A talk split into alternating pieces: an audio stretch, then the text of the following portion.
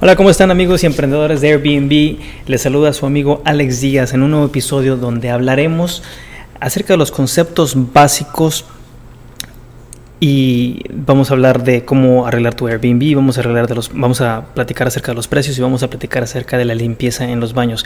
Estas son áreas muy muy muy importantes, muy básicas que si no logras dominarlas después vas a tener eh, va a ser un poco más difícil. Entonces es mejor sentar las bases y arrancar eh, bien, arrancar con el pie derecho. Entonces vamos a hablar de los, de los conceptos básicos, cómo ajustar los precios en Airbnb. Bueno, primero que nada tu meta tiene que ser eh, lograr las primeras dos estrellas, dos, dos, calificaciones de cinco estrellas. ¿Cómo lo vas a lograr? Bueno, primero que nada tienes que trazar tus precios de una manera que puedas meterte al mercado lo más fácil que eh, lo, más, fácil y más rápido que puedas porque tu propiedad está perdiendo si no está rentada entonces número uno Airbnb te va a dejar poner el precio por lo más bajo creo que son 9 euros como 10 12 dólares entonces estudia tu, tu mercado, ve quién es tu competencia, ve eh, qué tan modernos son los departamentos, qué amenidades tienen, eh, qué tan grandes son los espacios, compiten contigo, sí o no, sé honesto al, momento de, realizar este estudio. ¿Para qué? Para que puedas penetrar el mercado lo más rápido posible. ¿sí? Una vez que logres esas, esas primeras dos calificaciones de cinco estrellas, eh, te lo van a agradecer muchísimo los viajeros porque les vas a dar más de lo que ellos esperaban. Entonces, una vez que eh, logras tu estado de superhost, que ese va a ser tu meta final, y luego salvaguardarlo, y vamos a hablar acerca de cómo salvaguardar ese estatus y cómo hacer las cancelaciones sin que te afecte y una serie de cosas más.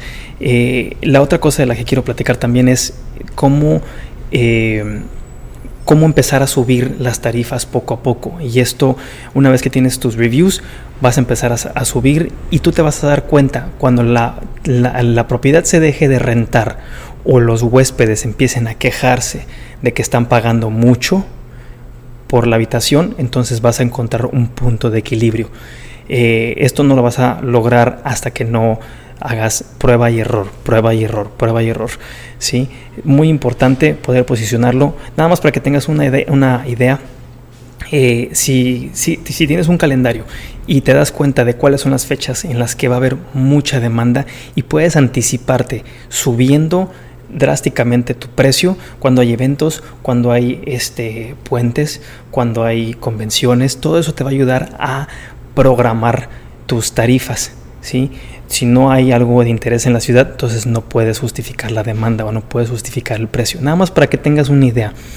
En Barcelona, el evento, el Congreso Mundial de Telefonía Móvil, usualmente suben las tarifas de un 100 a un 1000% sin exagerar solo por la demanda extraordinaria de ese día. ¿sí? Bueno amigos, hemos llegado al final de este video. Eh, ¿Y ustedes cómo trazaron sus tarifas en Airbnb? ¿Qué metodología utilizaron? Eh, ¿Cómo les ha ido? Pónganme sus comentarios abajo, lo aprecio mucho y nos vemos en la próxima.